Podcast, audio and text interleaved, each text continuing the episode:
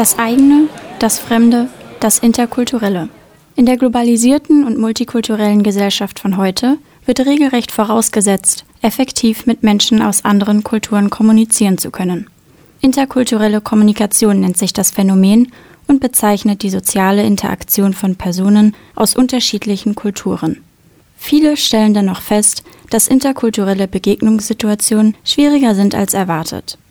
Durch unterschiedliche Interpretationen der paraverbalen sowie nonverbalen Kommunikationsformen kann es im Alltag schnell zu Missverständnissen kommen.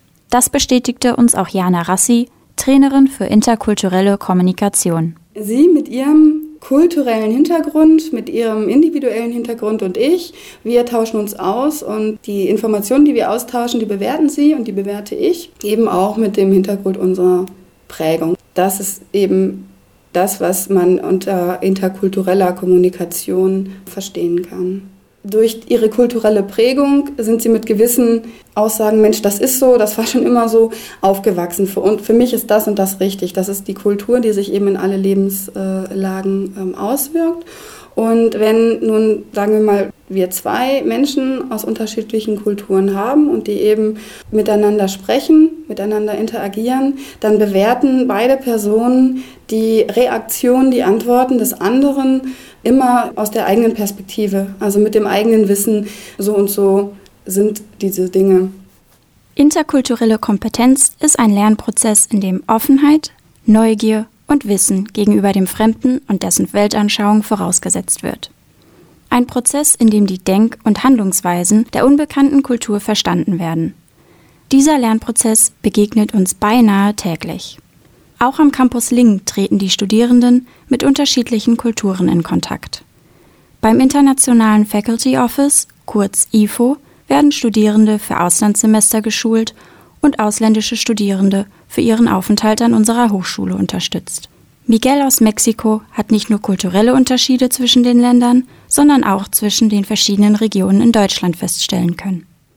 Also als ich als Austauschschüler hier war vor ein paar Jahren, war ich in Stuttgart. Und da sind die Leute ein bisschen close-minded sozusagen. Hier im Norden merkt man, dass sie netter sind. Ich mag das lieber hier im Norden als im Süden eigentlich. Hier sind die Leute ein bisschen reserviert. In Mexiko, obwohl man die Leute nicht kennenlernt, wenn man weiß, dass er Ausländer ist, sagt man sofort, ja, mi casa ist tu casa. Und hier in Deutschland, klar sind alle nett, aber erstmal gucken die, was für Leute das sind und dann die Pünktlichkeit erstmal. Nein zu sagen, so die Leute, die Leute direkt zu sagen, was man denkt, ohne was Böses zu meinen. Also in Mexiko ist das nicht so häufig und wenn du was direkt sagst zu irgendjemandem, ne, deine Meinung oder so, denken die, dass das immer böse gemeint ist und das muss nicht unbedingt so sein.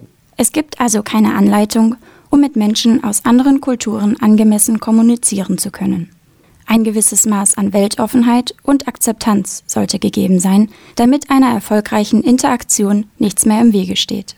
Besonders in Anbetracht der sich weiterhin multikulturell vernetzenden Welt ist ein richtiger Umgang von Vorteil. Okay, ich lerne das jetzt. Meinetwegen eine türkische Person verhält sich immer so und so. Natürlich sind wir alles Individuen und wir sind nicht kleine Klone unserer Kultur. Und von daher birgt das natürlich die Gefahr dieser Generalisierung oder auch der Klischeebildung. Es gibt Gründe, im Verhalten, in der Kommunikation, die können kulturell bedingt sein, aber sie müssen es nicht. Ich habe jetzt eine Anleitung, ist vielleicht auch ein bisschen typisch deutsch. Und nach der verhalte ich mich und der andere auch und dann klappt das alles. Das gibt dann die richtigen interkulturellen Schwierigkeiten, glaube ich.